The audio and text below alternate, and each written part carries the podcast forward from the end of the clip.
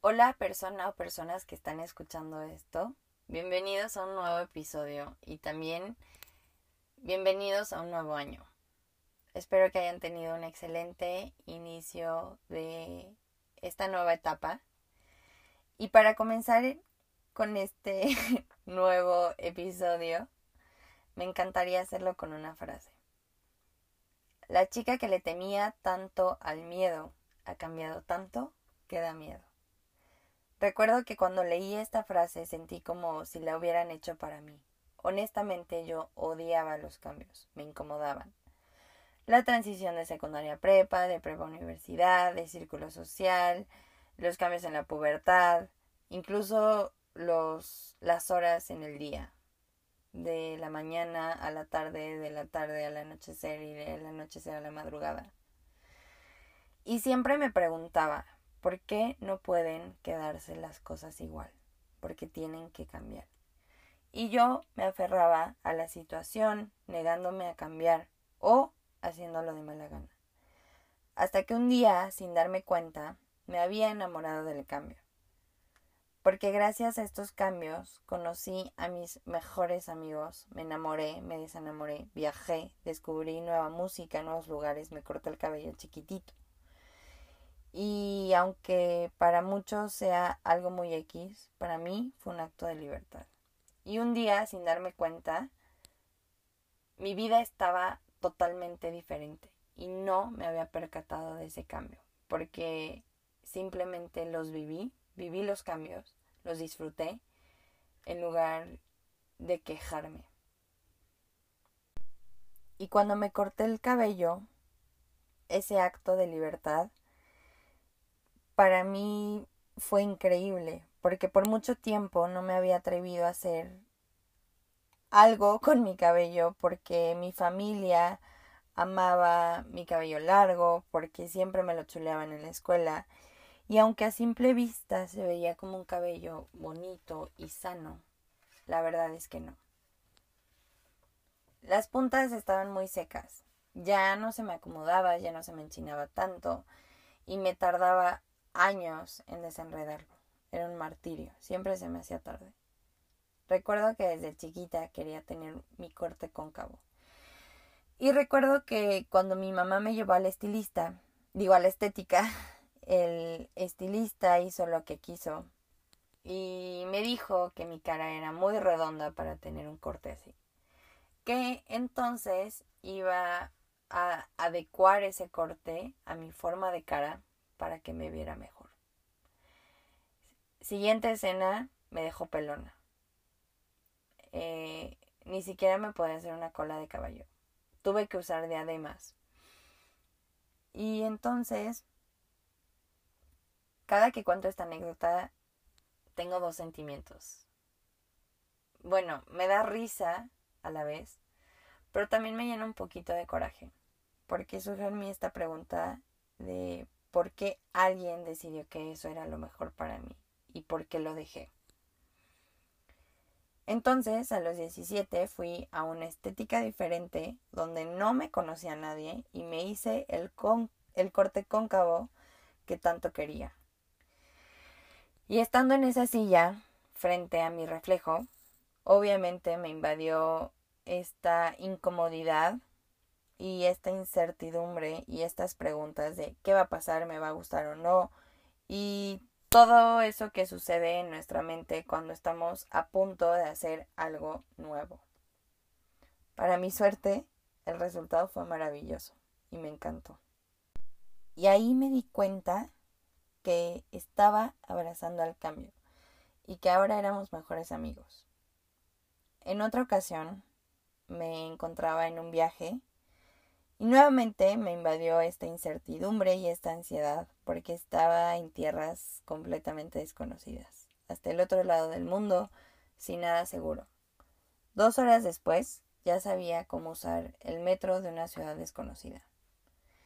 Ese viaje para mí fue un cambio mental y un cambio emocional, porque descubrí que a veces nosotros también formamos parte de aquello de lo que nos quejamos tanto y culpamos a otros.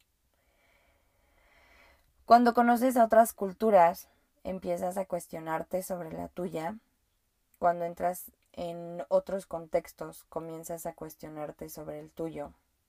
Y entonces surge este cambio mental y el hambre de comerte al mundo.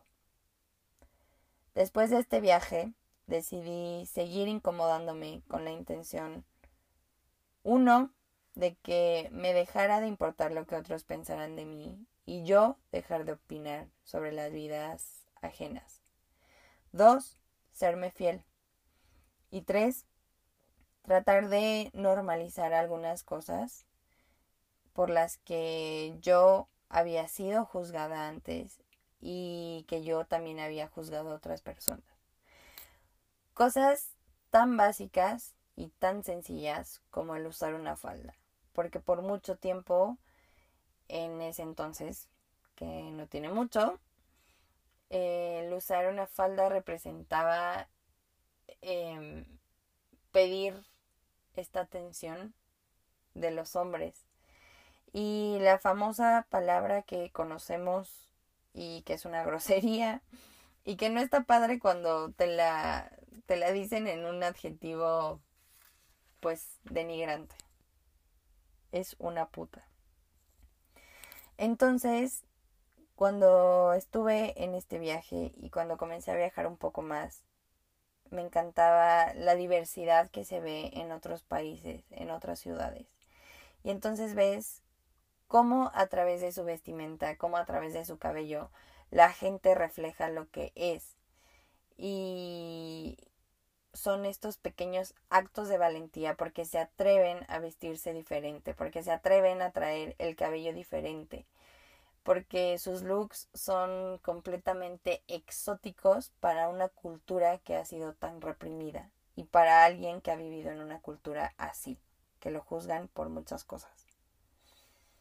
Así que con estos tres, con estas tres intenciones regresé y comencé a cambiar un poco de mí.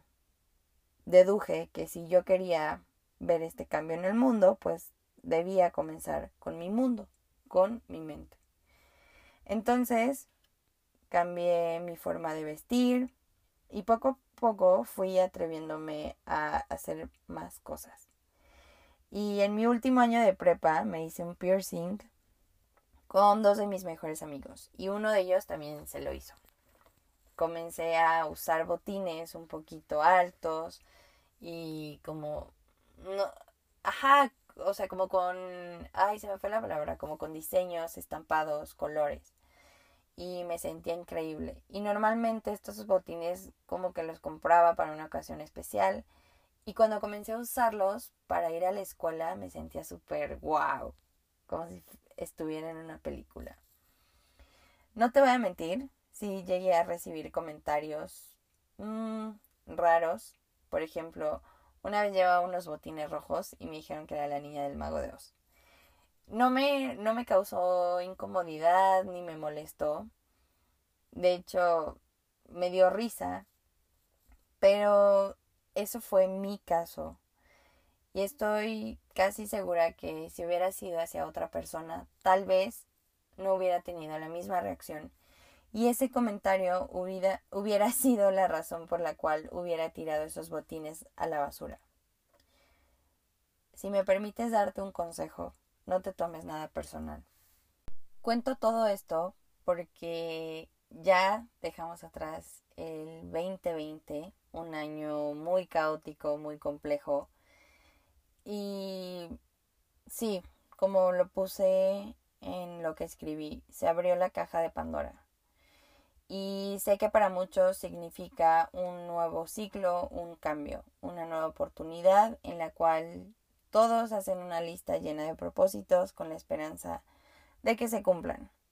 Honestamente nunca he entendido al 100 este ritual porque nunca había pasado de los cuatro o cinco propósitos. Quizá porque me ha faltado feo compromiso, aunque a mi parecer me ha faltado autoconocimiento. Y este 2020 fue lo que me regaló. No pasaba de los cuatro o cinco propósitos porque no sabía lo que quería y no entendía por qué Y no entendía por qué tenía que esperar a las 12 campanadas y tener simplemente 12 propósitos o exactamente 12 propósitos. ¿Qué pasa si tienes más o si tienes menos? Pero bueno, ese es otro punto. Hoy entiendo que no es así, que no tenemos que esperar a que den las campanadas para empezar desde cero. No tenemos que esperar un día festivo y tampoco esperar hasta que venga una pandemia a detener la vida y que nos diga alto ahí. Todos los cambios por los que he pasado sucedieron en un día normal. Mm. Y lo menciono porque con esto yo aprendí a dejar de esperar al momento indicado. Para mí, este 2020 fue el año que más me sacudió. Me llevó volando al cielo, me bajó la luna y las estrellas, porque realmente pintaba como un gran año, y de pronto me soltó, junto con la luna y las estrellas, y me dijo, ahora reconstruye tus alas. Y Sube la luna y las estrellas tú sola. Es una tarea demasiado grande para alguien que apenas comienza a saber lo que es la vida y sobre todo alguien que comienza a descubrirse. Entonces, mientras pegaba pedazo por pedazo a la luna, a las estrellas y a mis alas, me di cuenta que ese que el hambre que tenía por comerme al mundo no era suficiente. Y me di cuenta que esta hambre que sentimos necesita ser alimentada por pequeñas probaditas que se traducen en metas que tenemos. Y que cuando se cumplen, poco a poco vamos saboreando lo que es el mundo. Principalmente la meta de serte fiel. Y en esta meta yo había fallado un poco un poco por haber escuchado lo que otros decían que era lo mejor para mí, nuevamente repitiendo el patrón de el estilista. Decidí que ya no más y a través de pequeños actos comencé a recuperarme. Me pinté el cabello de rosa, cosa que me encantó y me hizo sentir empoderada, valiente y atrevida, porque otra vez tomé el control de mi cabello porque no me importó lo que otros pensaran. Y déjame decirte que la satisfacción de hacer algo fuera de tu zona de confort no tiene precio. Sobre todo esos cambios que te van a acercar a gente extraordinaria y que vale la pena y que te van a alejar de las personas que no, de aquellas que te juzgan y de aquellas que simplemente ya es hora de decirles adiós. También el 2020 me impulsó a iniciar mi Instagram de psicología. Con mucho miedo porque pues son temas sensibles y ahí sí, bueno, tenía y todavía lo tengo el miedo de que alguien llegue y me diga que estoy mal, que estoy muy joven, que como hablo de algo si apenas estoy comenzando la carrera. Pero Trato de silenciar esa voz que intenta detenerme, porque no quiero esperarme hasta sentirme lista para poder aportar algo, para, para poder comenzar a hacer algo. Toda mi vida me han dicho que me espere, que no soy lo suficiente grande, que tengo que esperar a ser mejor, que tengo que esperar a saber. Y ya no quiero esperar a eso.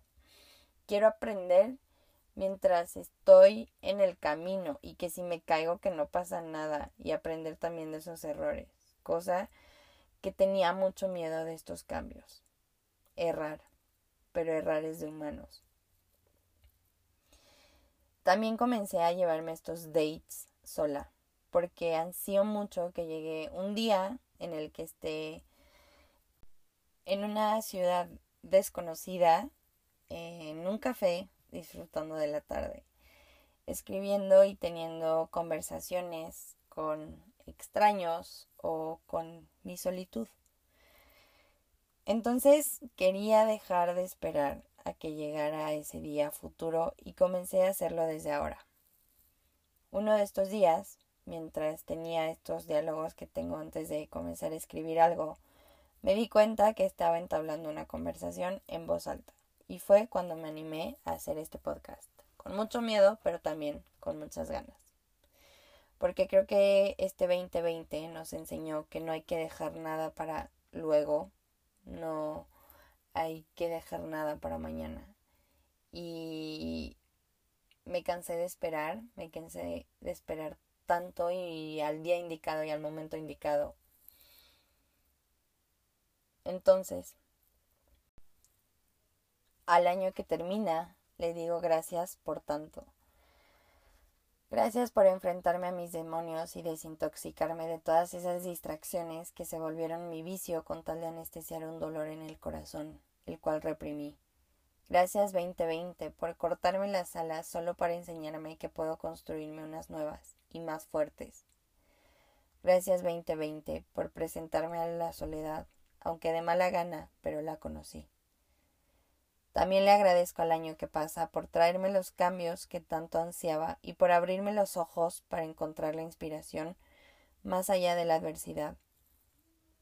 Agradezco tanto a los cambios por ponerme a prueba y acercarme cada vez hacia quien soy. Gracias 2020 por realmente sorprenderme y sentarte para hablarme frente a frente y decirme ponte las pilas que la vida pasa. Gracias 2020 por encerrarme en una clínica junto con la melancolía, la nostalgia y la ansiedad, solo para valorar y cuestionar mi existencia. Gracias 2020 por romperme el corazón, pero también gracias por sentarte a hacerme compañía mientras lo volví a armar y pasarme las piezas. Gracias 2020 por obligarme a decir mis respuestas en voz alta a mis preguntas Gracias 2020 por enseñarme lo que no quiero ser. Gracias 2020 por pasar y pisar fuerte para dejar huella. Gracias 2020 por enseñarme lo que es la gratitud y el privilegio. Si para ti, que estás escuchando esto, este inicio de año representa nuevos retos, nuevas metas por cumplir, está bien.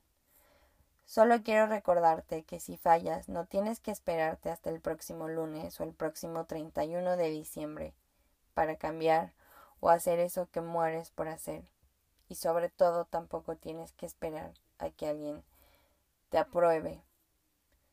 Tal vez tú eres más suertudo y no tienes que viajar hasta el otro lado del mundo para cuestionarte cosas y viajar ligero, soltando prejuicios y dudas. Tal vez tú eres más suertudo y no tienes que cambiarte el look para sentirte atrevido y ponerte a prueba para ver que realmente ya no te importa lo que dicen los demás. Tal vez tú eres más suertudo y no tienes que perderte para encontrarte. Gracias por haber escuchado este episodio. Nuevamente, te deseo un excelente inicio de año y espero que sigas siendo parte de este nuevo proyecto, de este nuevo podcast, este año 2021. Y si quieres seguirme en redes sociales, estoy como Jimena Goga en Instagram. Mi cuenta de psicología es Efecto Mariposa. Y pues nada, muchas gracias.